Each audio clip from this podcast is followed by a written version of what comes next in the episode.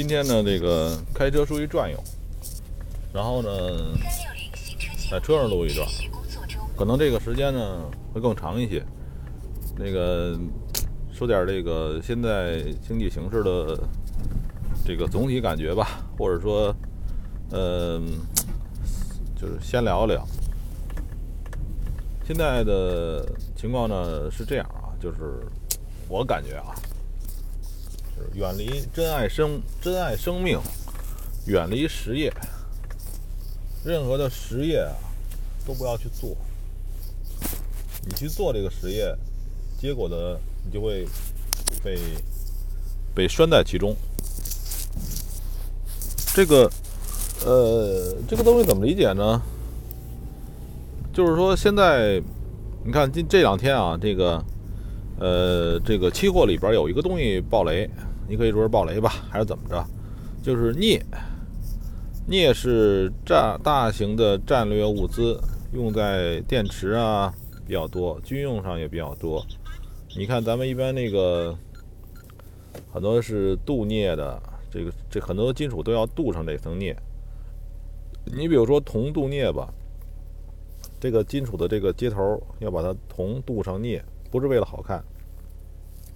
而是为了这个，有的时候这个铜的，作为电极来讲，它这个这个容易产作为这个就是电池的一部分，所以这叫这是一种什么腐蚀？的叫什么着？我忘了叫什么，一种一种电力学的腐蚀，就是两种金属如果差别很大，你要是是分分子量、原子量，然后就产生一种电电解式的这种腐蚀。呃，这是一种用途，我只是说其中一种啊，我没有太多的去研究它的具体应用，我是从国际上一些通用的方式来分析一下。然后它爆雷，从那个一万六吧，两天跌到一万二，这东西你让人企业怎么活？假如说啊，这个企业需要这个东西时的原材料，十十六万一吨，跌到现在十二万一吨。跌了四万块钱，差不多。唉，然后这个茅台这两天也从这个两千六跌到了两千。呃，这是一个什么问题呢？就是说，按理来说啊，就是呃，需求量少了，生产量少了，是不是应该涨价？是，前面是涨了一些价。你看，不管是豆豆子啊、玉米啊，还有各种东西都在涨价。但涨到了一个时候呢，这个，呃，就是这也是供和需的问题嘛。这个供需后来发现呢，就是最开始觉得，就是在经济下滑的过程之中呢，最开始觉得这个好像这个原料不够，供的不够，是吧？因为那个这个这个原原材料生产那一方生产的少了。呃，供的不够，所以原材料涨了，对吧？涨了一会儿呢，发现呢，后来这个就是于就这属于这个一个产业链吧。就最开始的时候，这个原材料这产业链觉得不够了，涨价了。涨价之后呢，呃，这个它的稍它的紧挨着它的这个企业，比如说直接需要豆子、需要需要这个鸡蛋、需要苹果的这样的。呃，你说是食品工业吧？食品工业企业，他他又他又过不下去了。你原材料涨了之后呢，我我不活了，对吧？我我破产了。然后呢，原材料涨不上去了，对吧？然后那个尽管有通胀的威胁，但是也不涨了，是吧？然后这个开始开始往下跌。那这是一个轮动。就是中国的股票一般老说这个轮动，但是实际上这个这个这个产业链之间的这个关系也是这样，尤其在我们这种我们中国做产业喜欢一窝蜂是吧？大伙儿说你搞芯片都搞芯片是吧？你搞猪都搞猪是吧？华为一说搞猪，我们都搞猪是吧？是吧？现在这华为猪这个这还没出来，不知道以后好吃不好吃啊？有的话我肯定先买一尝尝。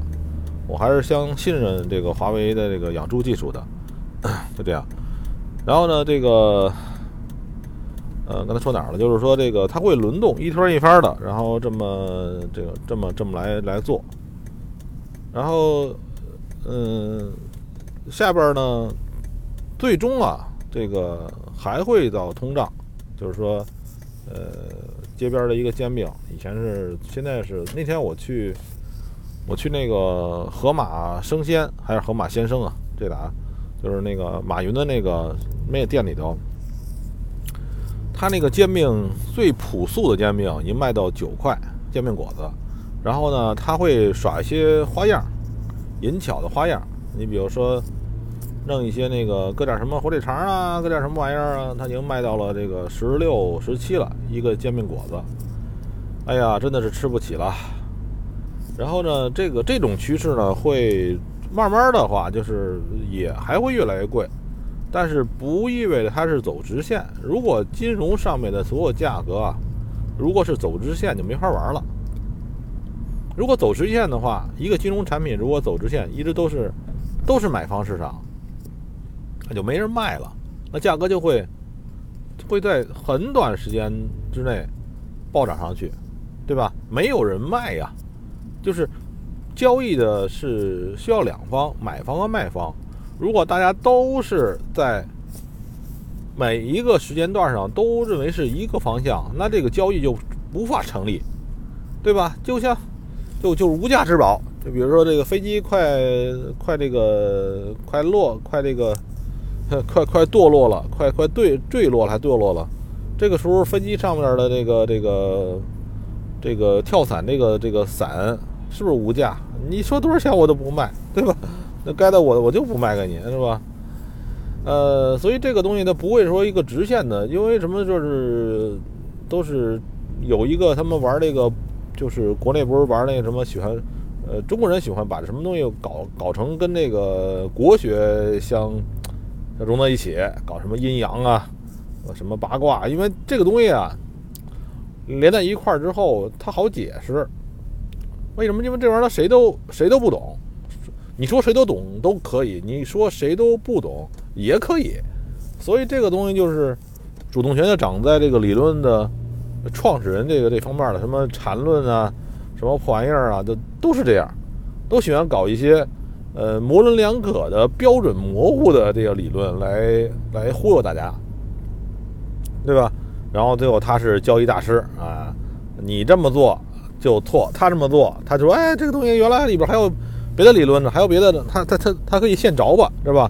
他可以就跟咱们那个射箭似的，你是照着那靶射箭，他是先射完箭再画靶，对吧？所以你你这不可能玩儿。呃，这个就是经济是一个慢慢的下滑的这么一个过程之中，过程之中呢，随着各种产业链的传导，它会造成呢中间有涨有跌，有涨有跌。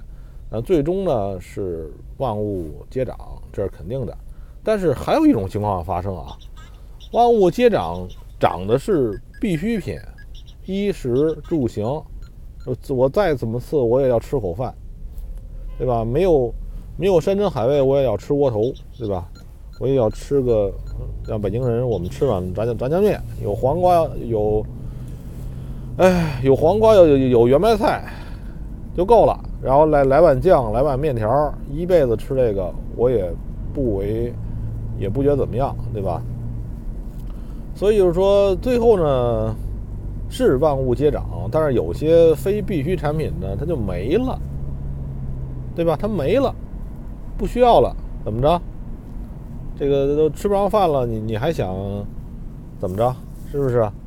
所以就是这个这个涨价它是肯定的，但是不一定所有东西都有的涨，而且中间的话还会有些呃赚的盆满钵满的这个这个多头，中间平涛走人，对吧？你比如这是一个市场，我是多头卖多的，我认为它能涨，我三块五块买的已经涨到三五十了，那我就赶紧走了。对不对？我还不我还不还不中间还不这个这个真金白银套出来，我还不干别的事儿呢，是不是？这么回事儿，所以这个曲折这个路线过程之中，可能还有还会有曲折。我现在是在这个二环路上，北京的二环，这点儿十点多，稍微有点堵。哎，一堵的话，其实这个堵车我还是真的很高兴的。堵车意味着我们的经济，呃，在发展，真的。有的时候前不久啊，闹疫情的时候，很很少看到堵车了。我其实觉得很悲惨，这不是空城了吗？就所以还是希望堵车。堵车的话，认为这个大伙儿都出来奔，是吧？都出来这个开车有事儿干，真的挺好。哎，也不知道原因是为什么堵车，是前面查车呢，还是怎么着？反正不管什么原因吧，反正只要有点堵车，我是非常非常非常欣慰的。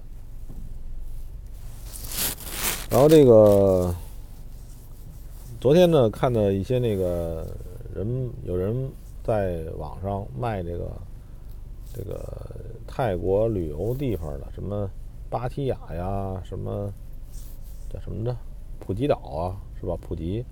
卖那儿的那个旅游的这个这个饭馆啊，这种地产底商，呃，说这个很便宜很便宜啊，怎么着？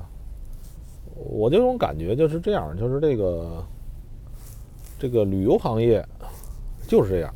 你看，以前一阵儿我记得有一段时间是那块什么海啸是吧？就是那是大概十年以前吧，泰国产生海啸，把很多那个。是泰国吧，反正海啸把那个很多去海边玩的人，然后都都都没回来，是吧？呃，然后这个造成了也大的冲击，然后冲击三五年之后呢，它这个现在又开始恢复了，是吧？恢复了几年，现在不是又赶上这次疫情又怎么怎么着？呃，对这个疫情的认识，我觉得我我不知道是什么，因为我也没有。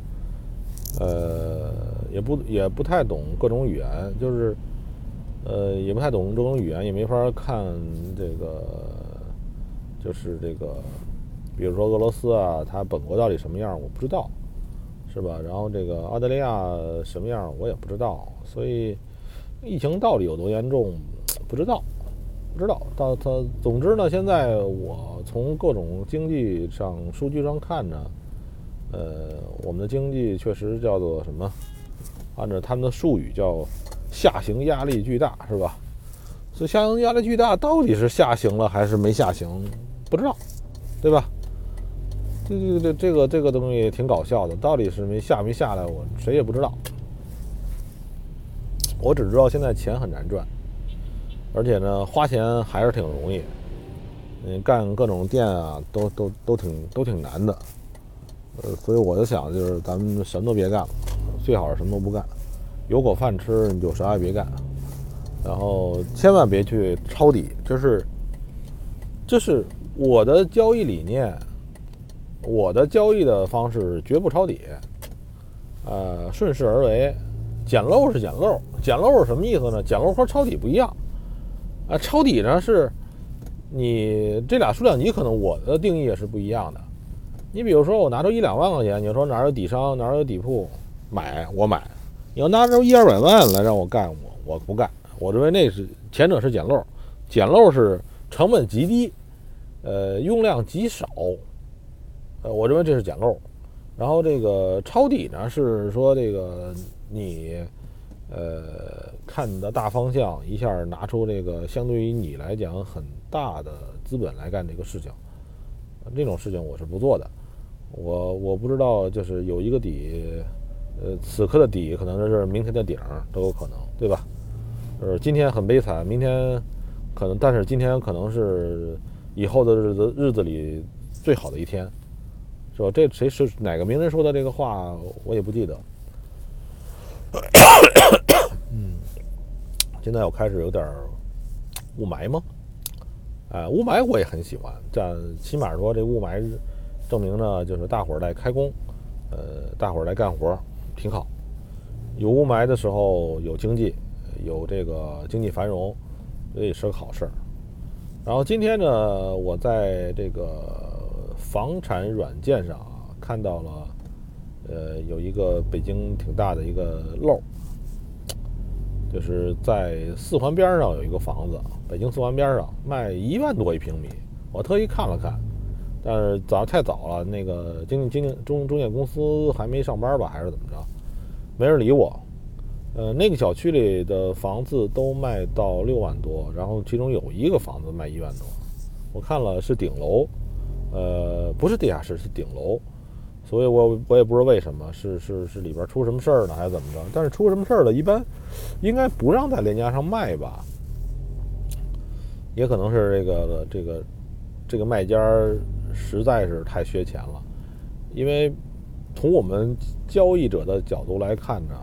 就是你的你你标出的价格高和价格低，我不关心，我关心的是成交的，对吧？就是就是你就跟那个咱们买这个期货、股票、外汇或者东西都是，你标的价格跟成交的价格这俩没有太多的直接关系，因为如果在房产这种流动性不太好的东西里边，是吧？它这个流动性不太。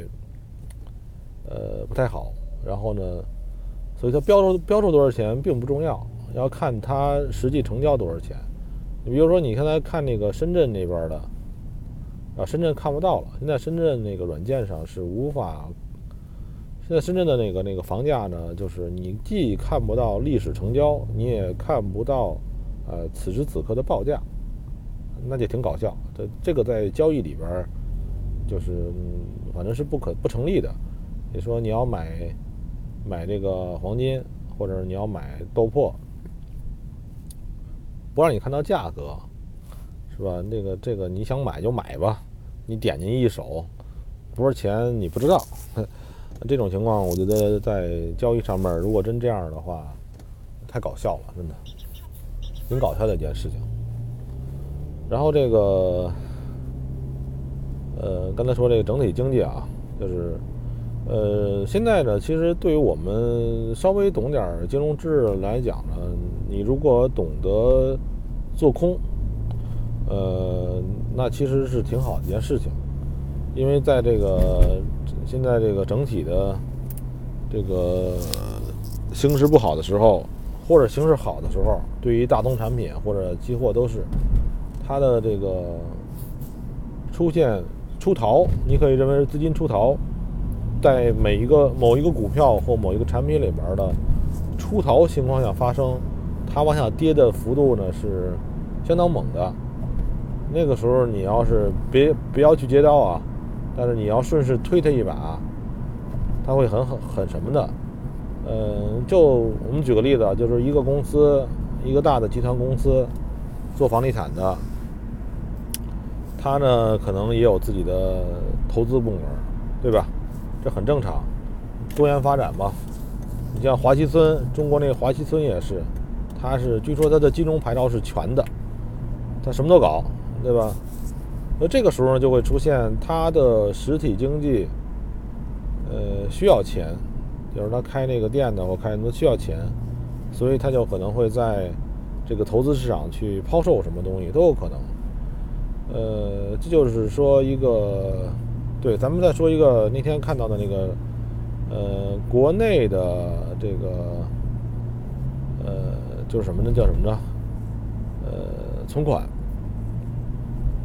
有一个统计是说，百分之八十的几人没什么存款，我不知道情况，反正我是没存款，我这个肯定不把钱钱搁到从银行里存去，我宁可搁到股市上买点那像五粮液啊，像这个茅台这样的东西存着。呃，茅台这次跌呢，我看不懂，我不太懂股票，但是我知知道它跌了。呃，早上起来看了一眼啊，好像这茅台破了两千大关了。嗯，不知道怎么怎么处理，看着吧。茅台这场戏，我觉得中国国内的股票就把茅台好好看看，把茅台看好就行了。之前我是看中国平安，中国平安那个那个那个，把它作为信号，作为这个整体的一个健康信号。现在我是看这个茅台，也挺好玩下跌非常均匀，既不猛烈，是吧？这个这非常好看，就是如果倒过来看非常好看，是吧？或者说，如果茅台你能去融券做空的话，那也非常好看。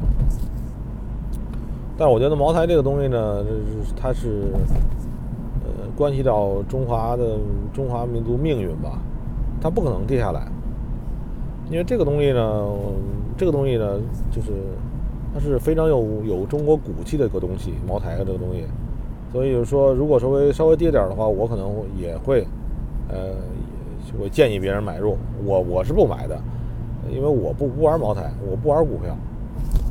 太贵了，而且你看茅台的话，这个做一手茅台两两千一百股是一手，二十万是吧？还不允许杠杆儿。然后这个二十万我干什么不好？玩这我玩期货，我我能我能买多少豆粕呀，是吧？我能买多少 PDA 呀？我能买多少金子呀？所以这个这个股票没杠杆儿没意思。杠杆儿是什么意思呢？杠杆儿就像这个神仙和凡人似的。天上一天，地下一年，是吧？当你这个集中精力干一件事情的时候，这个时间杠杆儿就是能把你的时间拉长或者缩短，一般是缩短。你加大杠杆儿是吧，就能把时间缩短，这个是很好的一件事情。或者是说增加你的资金利用率，你就是说这个我只有一万块钱可以亏，对吧？但是你买股票呢，就是你只能买一万。假如，但是你买期货呢，加上十倍杠杆，你可以买十万。你要是买那个像那个最近比较喜欢玩的期权呢，你买多少那就随意了，不知道。好吧，就就这样吧。我这个口干舌燥。